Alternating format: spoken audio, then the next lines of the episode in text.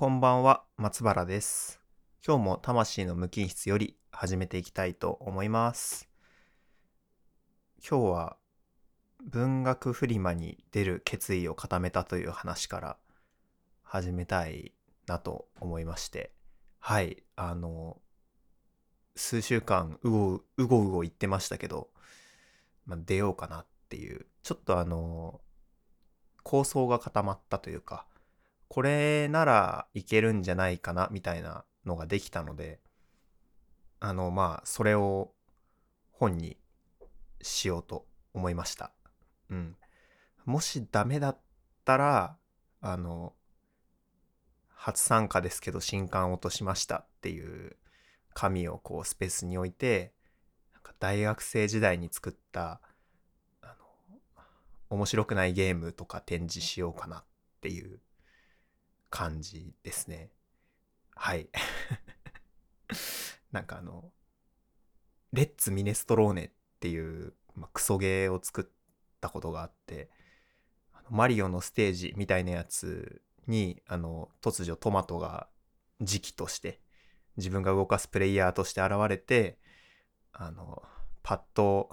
タブレットを傾けて、こうゴールに置いてある鍋まで行き鍋まで突っ込んだら美味しいミネストローネが出来上がりみたいな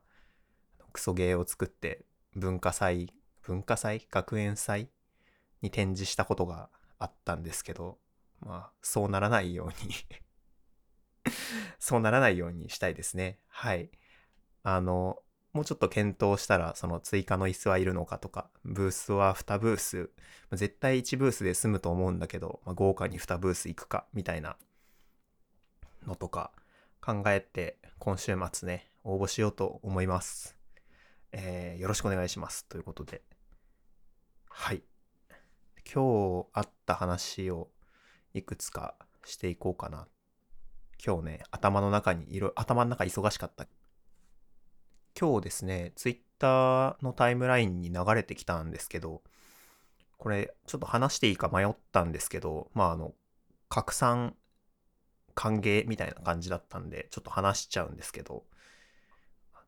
大卒サラリーマン以外っていう人を作りたいっていう方がいらっしゃいまして概要としてはその大卒でサラリーマンになった人なったっていう道が大多数だけどそうでない少数派の人から記事を寄稿してもらってあの一冊の本にしてその一冊が誰かのためになればいいみたいなコンセプトの人を作りたいっておっしゃってる方がいらっしゃいましてそれについて今日結構考えてた考えてたってまあやじ馬やじ馬的に考えてたですよね。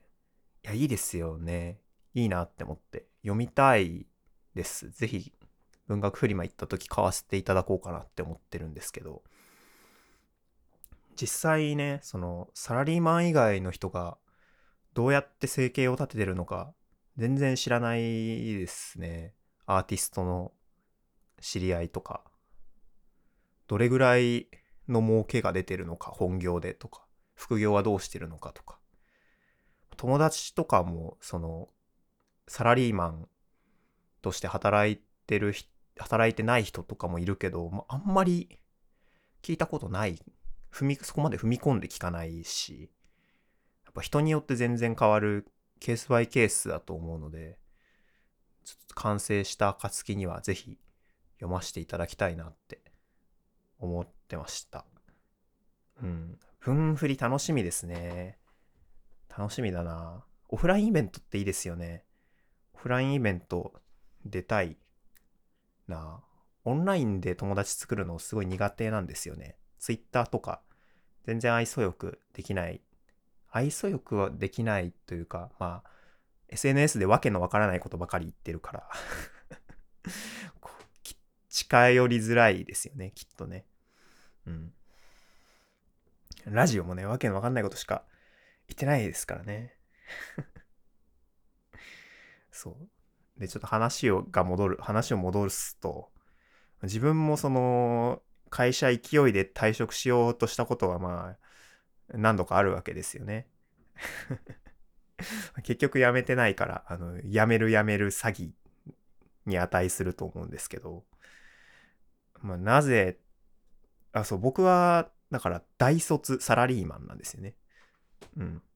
大卒サラリーマン以外には寄稿できないんですけど、大卒サラリーマンが勢いで退職しようとして、まあ、それをやめたんですけど、まあ、理由は、まあ、めんどくさいからみたいなのと、まあ、めんどくさいですよね。その、自分で年金を納めなきゃいけないとか、あの、あと保険か。保険とか、税金とか、調べてやれないことは絶対ないと思うけど、まあ、収入も減るわけで、そこの折り合いとかつけるんだったら、今、死んだ目のまま働いて、まあ、次の転職先をきちんと決めてから辞めるみたいな、ね。全然やってやれないことはないみたいな。職を失って、そのアルバイターみたいな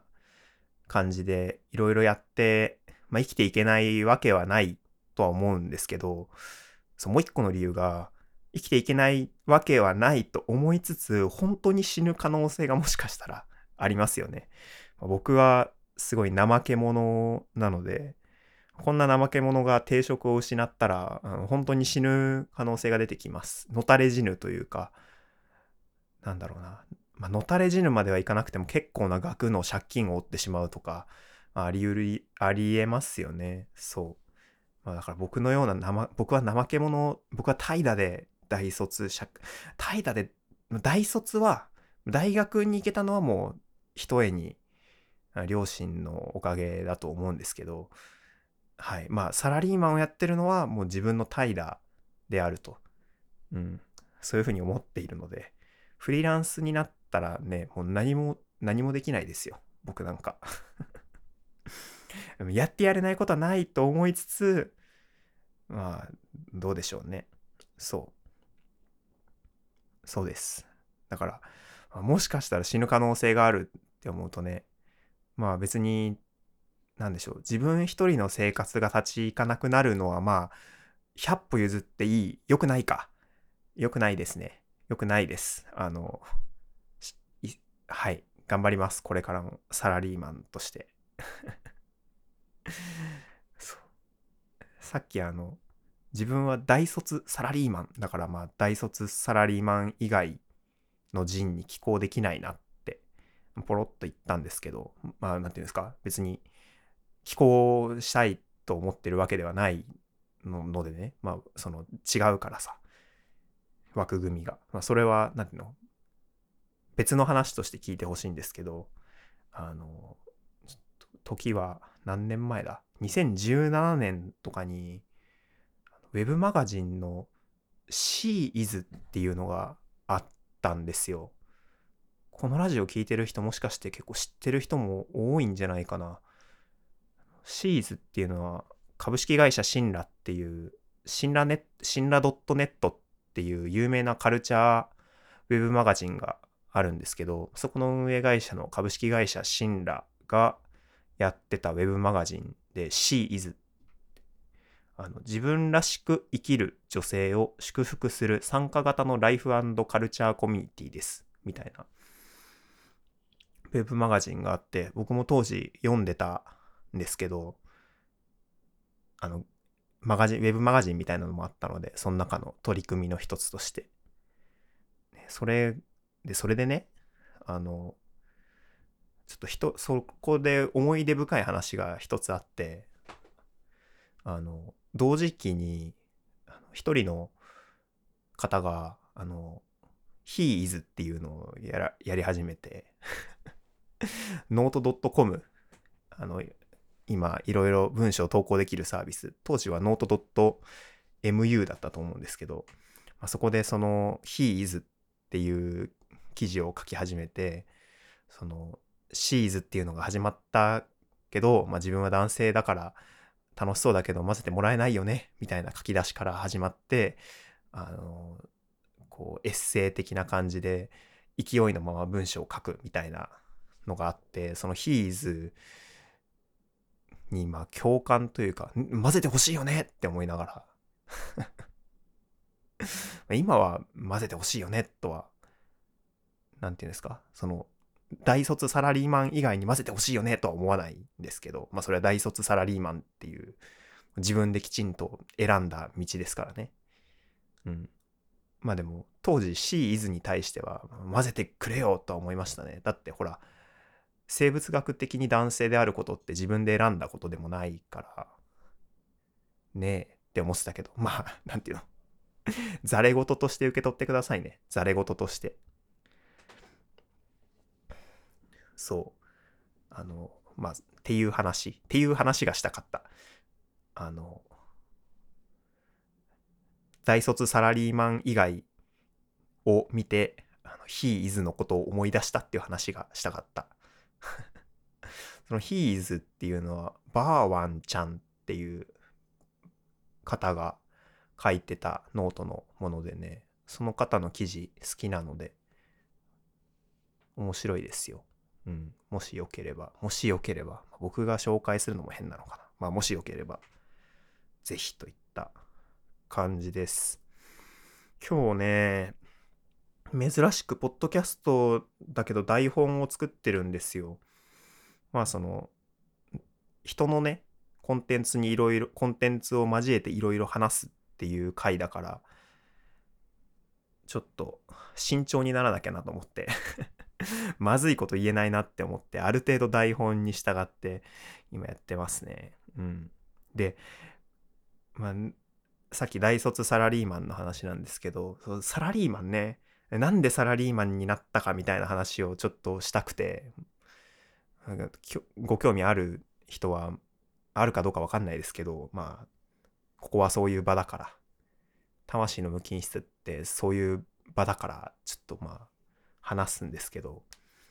夢とかまあ、子供ながらにあったんですけど、なんか小学校2年生の頃とかは、2年生からね、建築家になりたかったんですよね。なんかその、ある家族の要望に応えて家を一からあの構想していく建築家のテレビ番組みたいなのがあって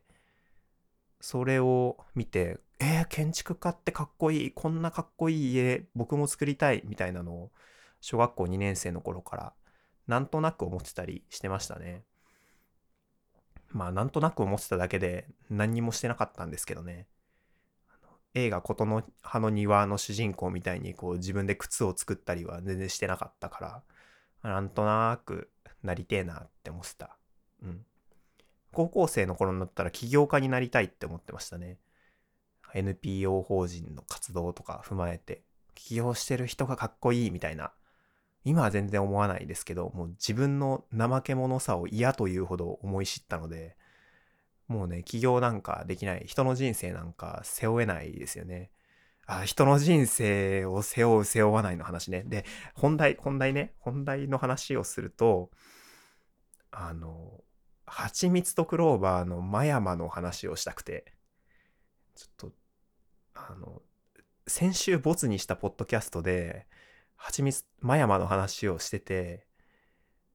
で、その後、ツイッターでフォローしてる人の何人かが真山の話をしてて、共鳴し合ってんのかみたいなのを感じて、最近頭の中にずっと真山がいるから、ちょっとここで心の中の真山を供養したい。いいですか？真山っていうキャラクターは、作品当初は、登場時は大学4年生なのかな？4年生で、で、美術系の学校にいるんですけど、えっと、建築？デザイン？みたいな、多分学問分野にいる人で、で、好きな女の人がいると。一回りか二回りかちょっと年上で、でその方も建有名、まあある程度名前をこう世に出してる建築家デザイナーの方で、まあ、リカさんっていうんですけどそのリカさんのことが真山は大好きででリカさんはあの以前の旦那さん恋人さんどっちだったかながあのと死に別れてるんですね。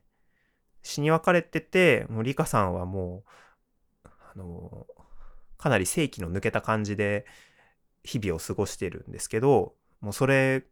そのまリカさんのことを真山が大好きになっちゃってでそのリカさんとどうにか生きていくためにこう自分のやれることをやるみたいな真山っていうキャラクターがいて多分人気キャラなんじゃないかな。はちみつとクローバーの話人としたこと全然ないけど。うん、でですね、真山の有名なセリフいわゆる名言みたいなのが一個あってであのかなり真山が貯金をしてるみたいなのが言及される場面があるんですね。で真山は自分の好きな人にもし何かあった時に何も考えないでしばらく休めって言えるぐらいあの持っておきたいと。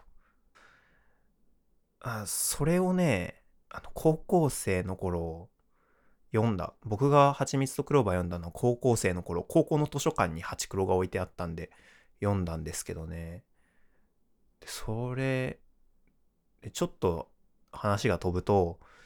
先月か先々月か忘れたんですけどハチクロがウェブで全話読めた全話じゃないか。あの大部分が読めた。最終巻を除いて読めた時期があってうわ懐かしいなって思いながら読んだんですけどで真山のそのシーンにたどり着いた時にうわっって思ってあの僕がねサラリーマンになったのもう何て言うんでしょう。なんか友達とかが一人大変な時大変なことになったとしてもあの自分が助けられるぐらいのお金は稼いでおきたいよねみたいな考え方が自分の中にあってそれをまああの 恥ずかしいことに全然そんな余裕のある感じには慣れてないんですけどまあ置いといてそういう考えが自分の中にあったんですけどうわこれって完全に真山の影響じゃんっていうのが発覚して忘れてたんですよね。真山のそのセリフを。うわこうやっていろんな人の影響を受けて自分の考えみたいになってるなってると思って。そして僕はその忘れっぽいからそのことを忘れていると思ってね。キメラですよねもう。うん。っていう話ですよね。真山ね真山でも別に何て言うんですか？ちょっと誤解されないように言っておきますけどまあ真山と理香さんみたいな関係性関係性を100%よしと思ってるわけではないっていうのは一応注釈しておこうかな。いろんな解釈の余地がありますよねあの関係性は。まあ、ハチクロ読んだことある方ならわかると思うんですけど100うんとはいえねその真山のスタンスみたいなのが自分に影響を受けてたっていうのは一個の事実ですよね。完全に忘れてたですよね。うん。そうそうそう。多分ね、そういう、ね、真山ね。うん、僕の話に戻ろうかな。まあ、サラリーマンになぜなったのかみたいな話ですけど、真山、真山的スタンスの他に、あと、全員が創作しなくてはならないみたいなこともまあないだろうなと思って、当時ですね、高校3年生とか、大学、大学、違うな、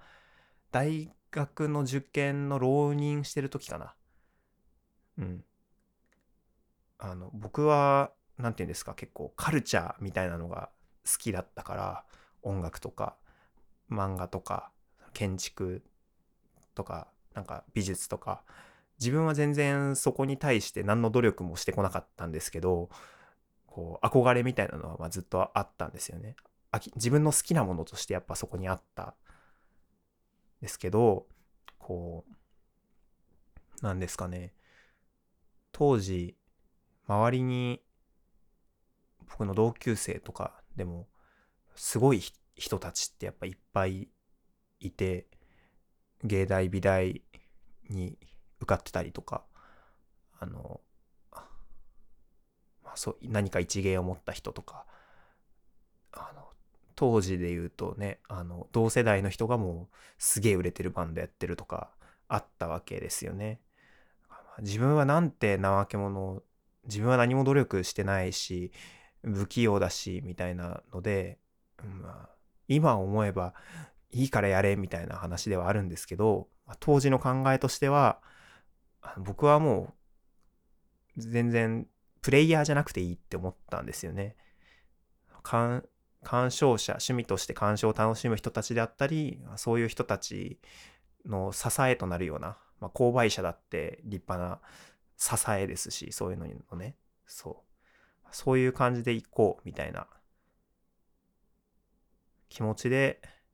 まあ、稼げる仕事みたいな。まあそんな稼げてないけど結果的には。まあ人一人なんとか生きていく分ぐらいのお金はね、まあ、安定して入ってくる感じにはなりましたが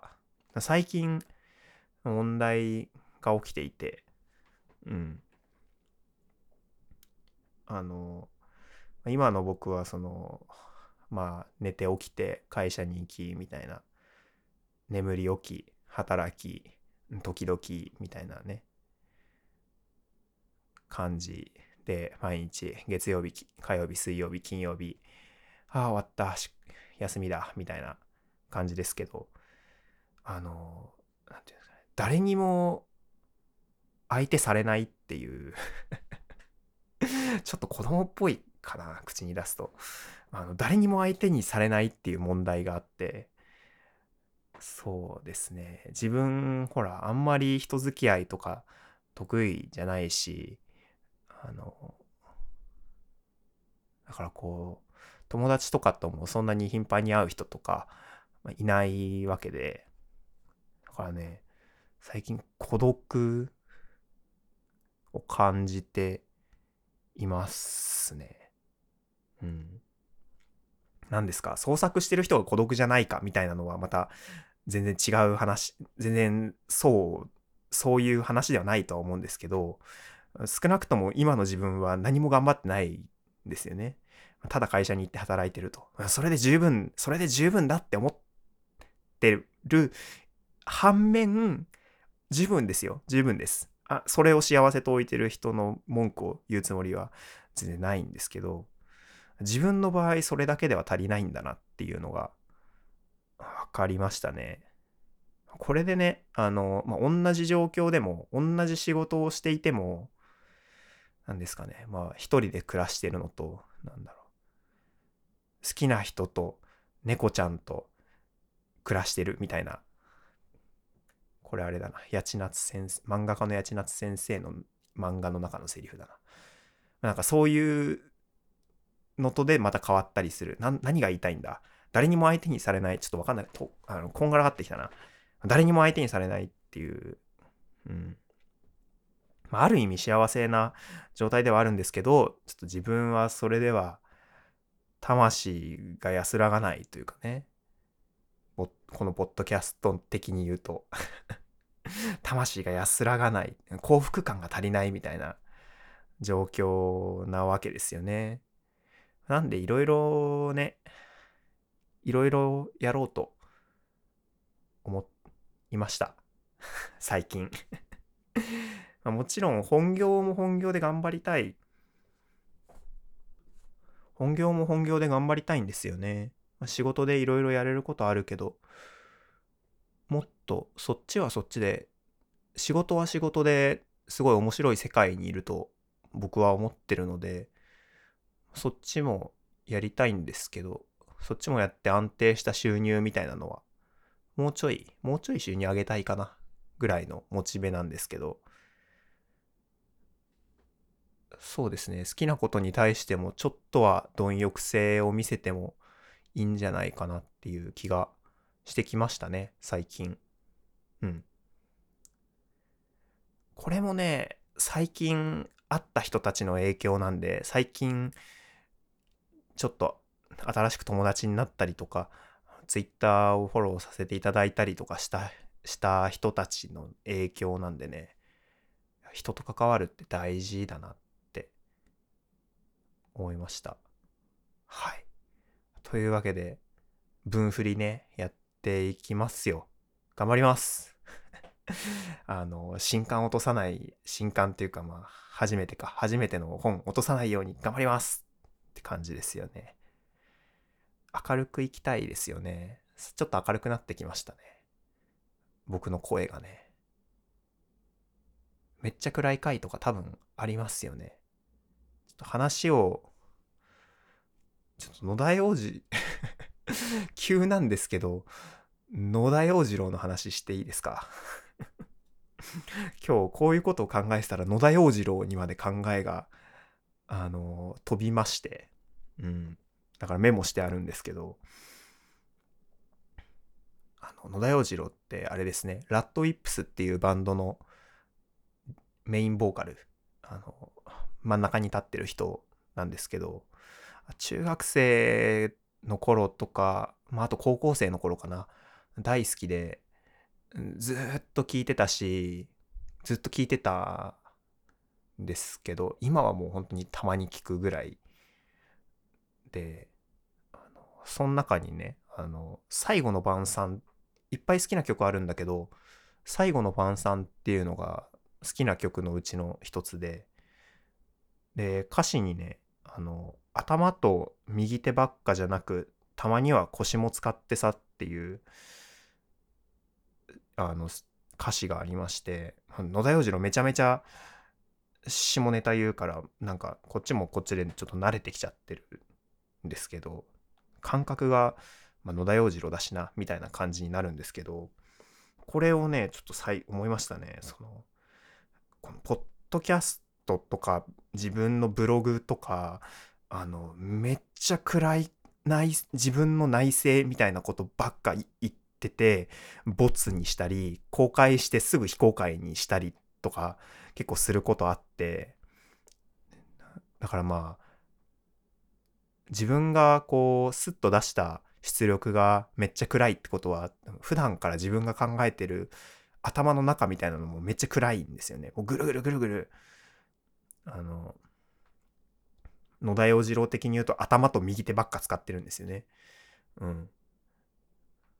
まあだから、まあ野田洋次郎は、その、野田洋次郎がこの歌詞を通して言いたいのは、まあその自分一人で完結するのもいいけど、たまには人と会ってそこから得られるものも多いんじゃない？みたいなことを言いたいんだろうと僕は解釈してるんですけど、ね、本当にね、そうですよね。だからもっと外出ようかな。外出ようかなって言って僕は近所をずっと散歩してるんですけど、もう1日に1万5千歩とか歩いてるけど、もうずっとこの辺ぐるぐるしてますよね、それも。引っ越してきて1年間、この町に引っ越してきてから1年間経ちますけど、ずっとぐるぐるぐるぐるこの辺してるから、たまには電車に乗って東京に行こうかなって感じですよね。東京に行きなさいよっていう感じですよね。あと最近考えてるのは、体使いたいですね。うん、明らかに運動不足なんで、うん、そうそうそう。あの、好きなだけタックルできる場所とか最近欲しいなって思ってて、好きなだけタックルできる場所欲しいですね。今壁とかにぶつかったら、近隣住人から苦情の嵐が来ることは確定でしょうね。ぶつかっていいよみたいな場所が欲しいですよね。でめっちゃぶつかりたい。そう。ストレス発散させたいですよね。カラオケ、カラオケとかも何年も全然行ってないな。カラオケとかもいいかもしれないですね。うん。あとあの、ドラムとかやってみたいですね。最近ちょっと真面目に検討しだした。ドラマーになろうかな、みたいな。ドラムやりたいですね。でっかい音鳴らしてね。でっかい、まあ力任せとかじゃなくてね、でっかい音出したいですよね。うん。野田洋次郎、野田洋次郎って、どう大人になってくじゃないですか。中学生だった僕が野田洋次郎に共感して、高校生、大学生、大人、社会人ってなって、もうずっと同じように野田洋次郎と接してないわけですよ。もう自分という人間がどんどんどんどん変わってるから、もう野田洋次郎とどう対峙していいか、大学生ぐらいから全然わかんないんですよね。野田洋次郎に対する感情が整理できてない。うん。っていう、これ共感してくれる人いるんじゃないかな。野田洋次郎とどのように対峙していいかわからない人がいたら、あの、お便り、お便り、友達になりましょう。友達になりましょう。野田洋次郎のいいところと悪いところ100個ずつ誘拐しましょう。ね。まあ、そうですね。このぐらいかな。今日話そうと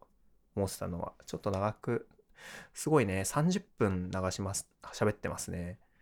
一人でポッドキャストやってますって言ったら、何喋るんです？どれぐらい、今日ね、今日ね、今日ね、ちょっと酔っ払ってるんだけど、今。あの、バーに、まあ、1杯だけって言いながら2杯飲んできたんだけど、あの、そこは何回か行ったことあるんだけど、複数人で行ってたから、バーテンさんとゆっくり話したことはなくて、今日初めて話したんですけど、趣味とか、趣味の話になって、で、ポッドキャストやってます。一人で何分、何分ぐらい喋るんですか ?2、30分ですかね？って言ったら、何をそんなに喋るんですか？って言われましたね。何をそんなに喋ってるんでしょうね、僕は。でも昔から好きな実況者さん、好きなゲーム実況者さんの雑談枠とか好きで聞いてて、その人一人で2時間とか3時間とか喋ってるから、とわこさんっていう方なんかな？とわこさんっていうゲーム実況者の人が僕好きで、二十歳過ぎぐらいの、二十歳前後ぐらいの頃かな。2時間とか3時間とか喋ってるの聞いて僕も2時間3時間とか喋れるようになりたいなって思ってましたね。ちょっとまだ無理かな。2時間3時間フリートークは。いけるかな？いける可能性はあるけど、あんまりまとまらないでしょうね。今だったら。あ、でもね、ポッドキャスト始めて、会社で仕事してて、まあ、自分のやってることとかいろいろ説明するんですけど、その説明がね、ポッドキャスト始めてからね、上手くなってるっていう実感があります。意外な、思わぬ、思わぬ、なんだ思わぬ収穫ですね。うん。ちょっと嬉しいですね、これは。全然想定してなかったな。喋りが上手くなるっていう。上手くなるのかもしれないですね。うん。今後もね、やっていきたいと思いますので、もし番組へのご感想ありましたら、感想じゃなくても大丈夫。分振り頑張れの一言でも大丈夫です。あの、お便りフォームを用意してますので、よければそちらから何か送ってくれると僕が喜びます。はい。ということで、今日はもう寝ようと思います。明日も仕事、明日は金曜日ですね。金曜日終わったらちょっと飲み行こうと思ってます。楽しみですね。じゃあ、おやすみなさい。